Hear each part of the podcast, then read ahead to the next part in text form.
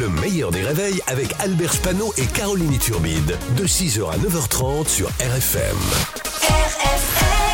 Limité à 80, Pascal Atenza. Bonjour Pascal. Bonjour Albert, bonjour, c'est c'est sobre aujourd'hui, je suis un Ouais, peu alors là, déçu. c'est ouais. c'est même, c'est presque très sérieux.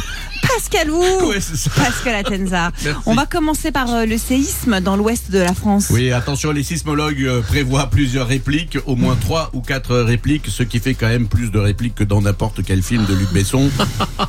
Tout ça pour vous dire que désormais les catastrophes naturelles reviennent trop fréquemment. Là, on vient d'apprendre euh, en Inde une vague de chaleur à plus de 45 degrés a fait 96 morts. Et voilà les gars, il fait plus de 45 degrés en Inde et il continue à manger épicé. Voilà, faut pas se plaindre après, bien sûr. hein. Ouverture hier du procès de la SNCF contre euh, la propriétaire d'un chat écrasé par un train. Oui, oui, le procès s'est ouvert à 14h, la SNCF est arrivée à 15h25.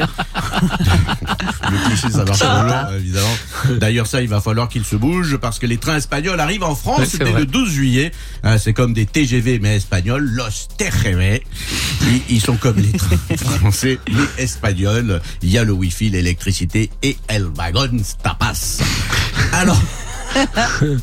Alors vous vous rappelez, c'était en janvier dernier, une voyageuse avait laissé échapper son chat sous un train, mais le conducteur a quand même démarré le train et a tué euh, le chat.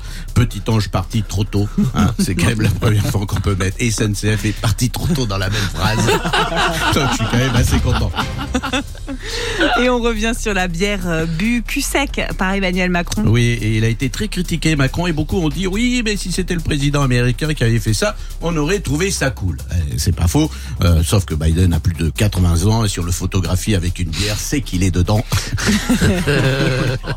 et puisqu'on parle des personnes âgées, félicitations à Claude Lelouch, 85 ans. Il s'est marié pour la quatrième fois. Lelouch, sa vie, c'est un peu comme son film, hein, itinéraire d'un enfant gâteux.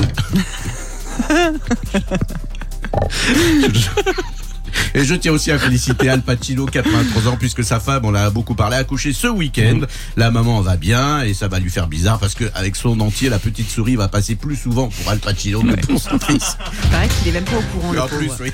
Les ORL préviennent sur les dangers des cotons-tiges. Oui, les cotons-tiges seraient le pire ennemi de nos oreilles. Les cotons-tiges peuvent provoquer des paralysies faciales, carrément, des otites et des perforations des, des tympans. Ils devraient donc aussi interdire Christophe Maé. Non, non, Pascal. Oui, ah, de de Bravo. Pascal, Bravo. Pascal Merci. Atenza sur RFM tous les matins à 7h15, le replay en vidéo sur le Facebook du meilleur des réveils ou alors en podcast. Le meilleur des réveils, c'est seulement sur RFM.